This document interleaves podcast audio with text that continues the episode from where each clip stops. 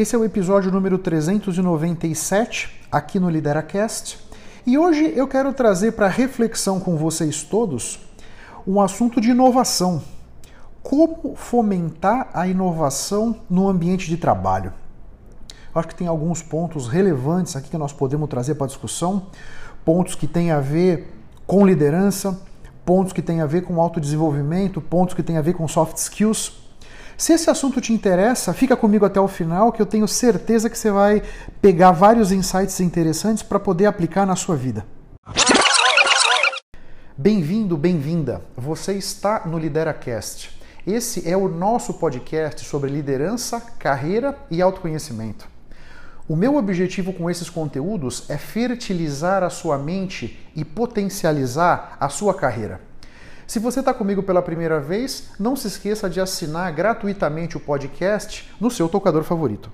Nunca se esqueça que o impossível existe apenas para quem crê na impossibilidade.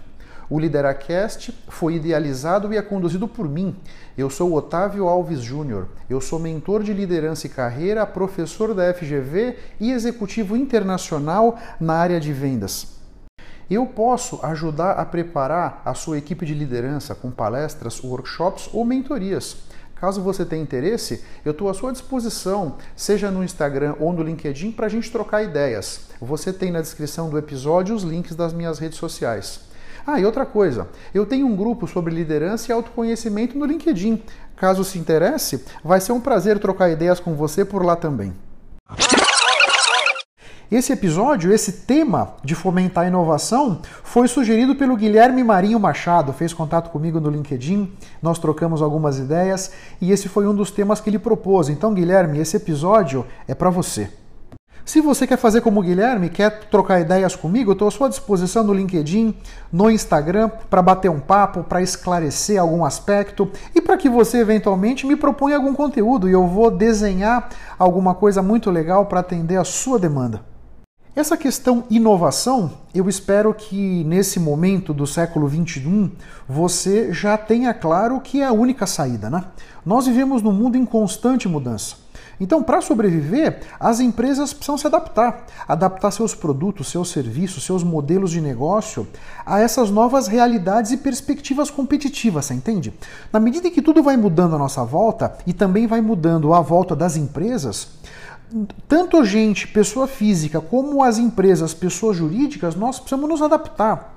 Nós precisamos estar sempre buscando a nossa melhor forma para enfrentar esses novos desafios que vão ser apresentados pelas circunstâncias à nossa volta que vão mudando. E nesse aspecto de inovação, a grande verdade é o seguinte: quem é que vai executar as tarefas? Quem é que vai conduzir esses processos? São as pessoas. São os colaboradores, são os funcionários, são as equipes. Portanto, é nelas que todo o foco tem que ser colocado. Elas e somente elas vão ser capazes de encontrar os aspectos de diferenciação que vão levar essa empresa a prosperar, encontrar novos clientes, encontrar novos mercados encantar os clientes que já existem, você percebe? Então, a inovação está diretamente ligado com as pessoas, está diretamente ligado com as práticas que a empresa tem com relação à gestão de pessoas, está diretamente ligado com os processos que a empresa tem para encantar os clientes, para manter engajados, comprometidos os colaboradores, você percebe? Nós vivemos hoje num cenário em que o diferente supera o melhor. Portanto, conseguir organizar esses colaboradores com formações, com interesses, com ambições, com visões de mundo diferentes é muito importante, porque é só assim que esses grupos mais diversos vão conseguir gerar valor para a empresa e se diferenciar da concorrência, estar tá mais em destaque na cabeça dos clientes. Você concorda? Nessa seara, é muito relevante a capacidade de promover um ambiente de trabalho onde as pessoas possam se expressar, onde as pessoas possam dar suas opiniões. Não adianta você ter uma equipe muito preparada, muito talentosa, ter uma equipe diversa, se essas pessoas estão, por exemplo, numa reunião e não têm a abertura para se colocar. Se a pessoa poderia contribuir com aquele tópico que está sendo discussão, mas ela não se sente capaz, ela não sente a abertura necessária para colocar a sua opinião, e que aquela opinião seja considerada, seja valorizada, você percebe? Isso aqui é muito relevante. E aqui cabe diretamente a você, líder, você, gestor, você, líder de equipe, organizar os meios para que essas pessoas tenham essa liberdade, construir essa relação de confiança com a equipe para que todos tenham a liberdade de se expressar, de se colocar. Né? Tem uma pessoa que falou um tempo atrás: diversidade é você convidar essas pessoas para festa. Inclusão é você chamar essas pessoas para dançar. Equidade é você tocar na sua festa a playlist da pessoa. Como chegar nesse nível de refinamento é uma coisa muito relevante e é o único caminho.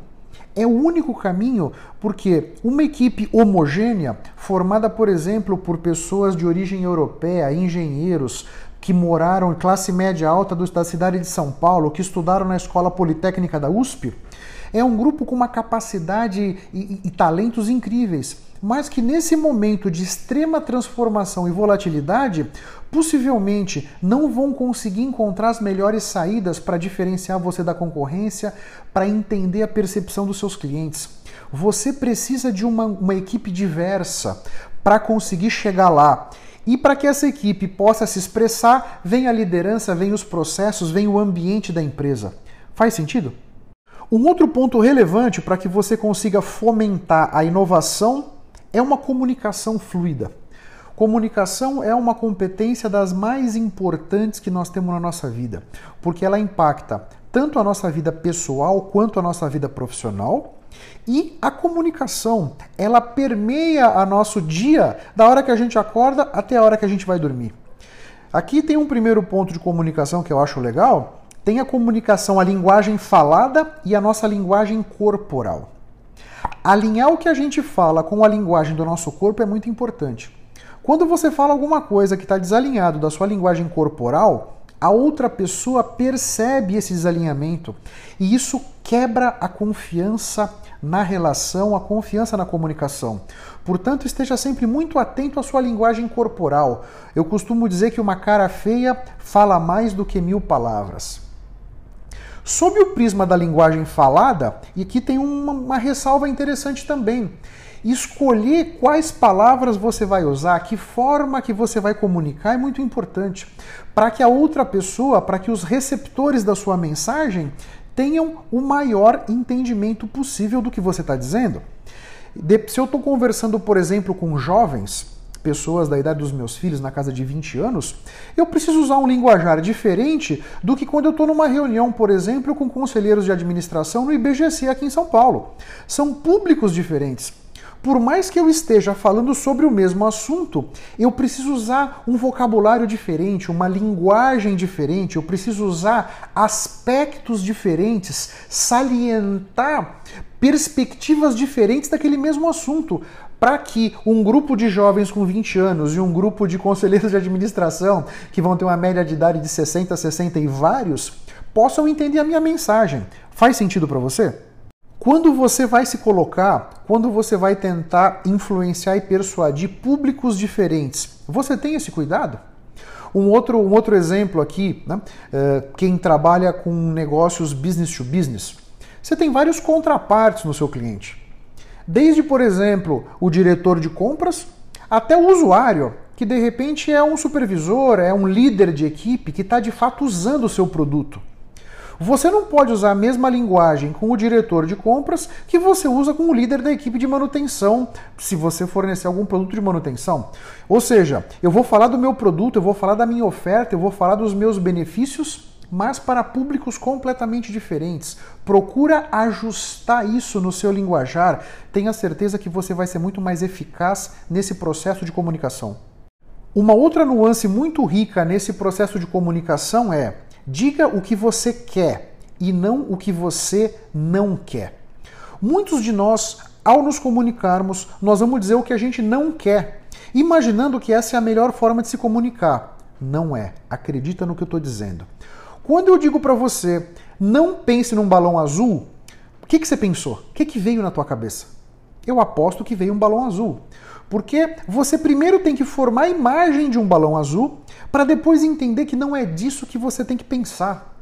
É um caminho muito longo para o nosso cérebro, especialmente nesse mundo acelerado com tantos ruídos e tantos impulsos que todos nós temos.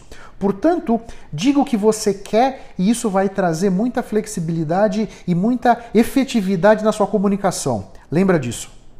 Um outro aspecto muito importante que tem a ver com inovação, tem a ver com a cultura da empresa, é a tolerância ao erro. Promover uma cultura de aprendizagem na equipe é um passo muito importante na direção de fomentar a inovação, não tenha dúvida. Agora, como usar cada erro como uma oportunidade de aprendizagem? Isso é muito importante. Os erros são valiosas oportunidades de aprendizagem se nós estamos preparados para reconhecer aquilo e aprender com aquele erro, você percebe? Então, Disseminar a ideia de que errar novos erros é permitido é muito importante.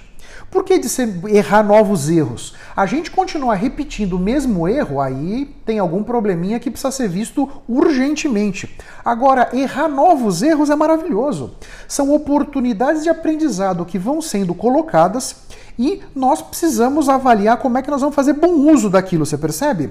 Cabe à liderança, cabe aos processos da empresa se organizar de maneira que isso aconteça. E alguma coisa que tem ainda mais valor, como é que nós vamos conseguir aprender com os erros dos outros? Isso é muito importante. Muitos de nós, nós fomos educados para não errar. Nós fomos educados em um ambiente em que a valorização era do acerto, a valorização era da nota alta, a valorização é de quem ganhou o jogo.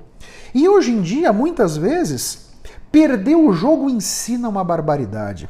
Tirar uma nota baixa pode ser um grande aprendizado para todos nós, desde que o nosso mindset esteja configurado para encarar esses, entre aspas, insucessos como oportunidades de aprendizado, você percebe? Aqui é uma coisa muito relevante que você precisa considerar. E aqui o um último ponto sobre essa questão do erro, e eu estava dois dias atrás assistindo uma palestra sobre as cartas que o Jeff Bezos escreve para os, os acionistas da Amazon, né? A questão do erro tem também a ver com o tamanho da empresa. Uma empresa muito grande pode se dar o luxo de errar um pouco mais. Uma empresa menor, com uma restrição de caixa mais ferrenha, vamos dizer, precisa olhar o erro com um pouco mais de cuidado. Fica aqui essa ressalva para que você possa também se colocar, para que você possa entender, né? O tamanho daquela decisão versus o estrago que ela pode causar no seu fluxo de caixa, na sua relação com os clientes e finanças da empresa e tudo mais. Considera isso com carinho, né? A grande verdade também, um outro aspecto que Jeff Bezos trouxe é nós precisamos estar sempre um ou dois passos à frente do concorrente. Portanto, não adianta a gente inovar junto com todo mundo. Porque se eu estou inovando junto com os meus concorrentes, aquilo que eu estou chamando de inovação na verdade não é, porque está todo mundo fazendo igual. Eu estou, na verdade, me colocando numa posição de paridade com os meus concorrentes. Nós precisamos ter sempre um passo à frente. E para estar um passo à frente, essa tomada de risco que está associada 100% ao processo de inovação tem que ser muito bem entendida e tem que ser muito bem administrada pela liderança da empresa. Você concorda? Uma outra questão que está intimamente ligada à inovação é a criatividade. E a grande verdade é que nós não podemos fomentar a nossa criatividade, potencializar a nossa produtividade ficando na mesmice fazendo sempre as mesmas coisas, usando sempre os mesmos caminhos, escutando sempre as mesmas músicas, conversando sempre com as mesmas pessoas. Na medida em que nós nos mantemos na nossa zona de conforto, sempre girando nos mesmos lugares e tendo as mesmas experiências, nós não vamos expor o nosso cérebro a coisas novas. Nós vamos estar sempre, de certa forma, condicionados a pensar da mesma maneira. Essa é a grande verdade. Quando a gente vai buscar novas experiências, frequentar outros restaurantes, outros lugares, usar outros caminhos, interagir com outros conteúdos, viajar para outros lugares. Nós vamos ativar a nossa criatividade de uma outra maneira muito bárbara. Porque eu encaro a criatividade como a nossa capacidade de, diante de um desafio, conseguir conectar os pontos no nosso cérebro de uma forma diferente. Agora, para que você possa conectar esses pontos de uma forma diferente, Os pontos precisam estar lá. E para que, os, para que você popule o seu cérebro com pontos diferentes, você tem que se expor a situações diferentes. Né? A grande verdade é que a experimentação é muito poderosa nesse processo de inovação e nesse processo para que a gente se torne mais criativo. Um aprendiz não aprende a se tornar um grande mestre na pintura lendo livros ou apenas vendo o mestre pintar. Ele precisa colocar a mão na massa, ele precisa experimentar, ele precisa escolher as tintas, ele precisa misturar as tintas, ele precisa pegar naqueles pincéis, ele precisa dar as pinceladas na tela. Essa experimentação é que vai aliar, vai, vamos dizer, tangibilizar tudo aquilo que a pessoa leu, tudo aquilo que a pessoa estudou, os workshops que fez, as palestras que fez, o que viu dos mestres fazendo, para que a pessoa possa então sair do nível de aprendiz e chegar no nível de mestre. Você percebe? Então aqui fica um convite para que você experimente mais, se coloque numa posição de experimentação em todos os aspectos da sua vida. Aqui só tem ponto positivo para você, tenha certeza. Esse episódio do LideraCast tem o apoio do jornal Empresas e Negócios. É um jornal muito interessante que traz conteúdos muito ricos e atuais sobre negócios, sobre atualidades, sobre situações de mercado. Se você se interessar e quiser conhecer um pouco mais, o link do jornal Empresas e Negócios está na descrição desse episódio. Um outro ponto que é fundamental para a inovação é o engajamento da liderança. A grande verdade é que a liderança tem que estar tá comprada nessa ideia. Todos têm que estar remando juntos esse barco para que a gente possa chegar lá na frente da concorrência. E aqui, um líder que não se atualiza, um líder que continua operando agora em 2022 com a versão dele de 2020, Será que ele vai ser capaz de construir o ambiente que precisa ser construído para que a empresa possa inovar? Fica aqui essa provocação para você, empreendedor, você empresário, você gestor de equipes. Você tem se atualizado? Você tem tido cuidado de se expor a coisas novas? Você tem tido o cuidado de se comunicar de uma maneira diferente? Você tem tido cuidado de ampliar o seu entendimento desse conceito de erro e das potencialidades que ele tem para te oferecer, para sua equipe oferecer? Você percebe? Você tem conversado com pessoas diferentes? Você tem explorado os seus fornecedores, os seus clientes?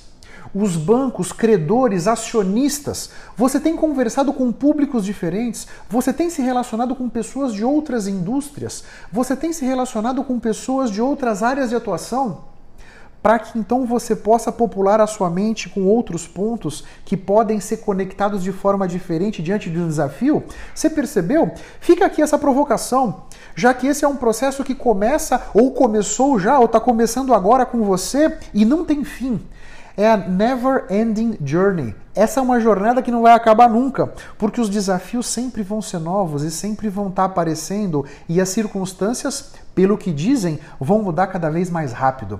Portanto, todos nós vamos estar sempre de certa maneira desafiados a nos expor a novas coisas e conversar com outras pessoas e mudar a nossa forma e a nossa perspectiva de enxergar a realidade. Faz sentido para você? E um último ponto, uma, outra, uma última perspectiva aqui nesse conteúdo sobre fomentar a inovação no ambiente de trabalho é o foco no cliente, o foco no mercado. A grande verdade é que não adianta a gente inovar para dentro, não adianta a gente inovar olhando para dentro. Eu posso olhar para o meu produto e pensar em várias maneiras de melhorar o meu produto. Agora, se essas várias maneiras não estão conectadas com o mercado, essa inovação não faz sentido nenhum. E aqui eu vou te dar um exemplo. No começo da pandemia, com essa questão do Covid e a transmissão pela mão, naquele momento não se sabia direito, né? Todos os mecanismos de transmissão. Eu sou sócio aqui em São Paulo do Circo Militar. Para a gente acessar o clube, a gente vinha com a mão, colocava a mão numa placa, ela lia a nossa impressão digital e aí liberava a carataca para você entrar no clube.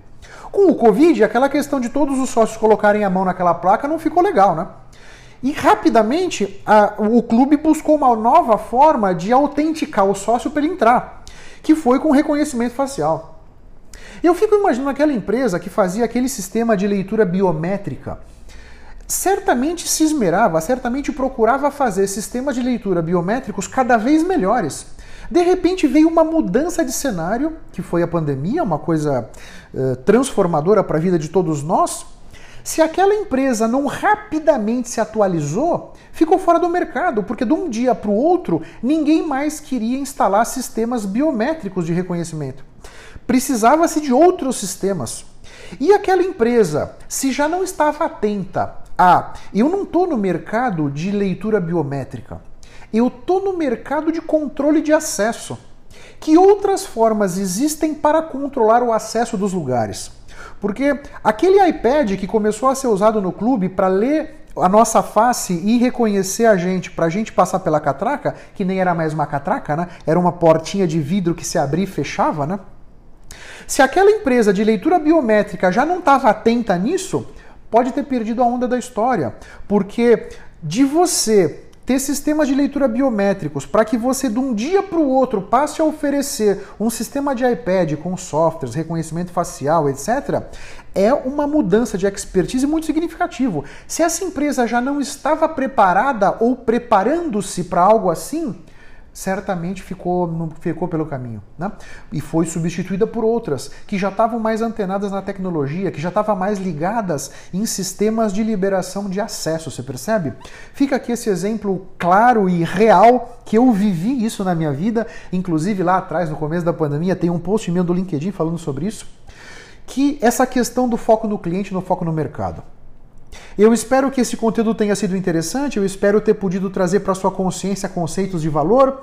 Estou à sua disposição para trocar ideias, para enriquecer isso nas redes sociais. Um grande abraço para todos vocês, até a próxima e vamos firme. Tchau, tchau. Muito obrigado pela sua atenção e pela sua audiência. Se você ainda não se inscreveu no meu canal do YouTube ou aqui no podcast, Faça isso para que você possa ter acesso a mais conteúdos que vão turbinar sua mente e fertilizar a sua carreira. Eu espero que o assunto de hoje tenha sido interessante. Eu espero ter podido trazer para sua consciência conceitos de valor. Posso te pedir 30 segundos do seu tempo? Seja no iTunes, seja no Spotify, faz uma recomendação para o Lideracast Assim você me ajuda a levar minha mensagem ainda mais longe e impactar ainda mais pessoas como eu estou te impactando. Porque o meu grande objetivo é ajudar todos vocês a construírem a sua melhor versão. Um grande abraço para todos e até a próxima. Vamos firme. Tchau, tchau.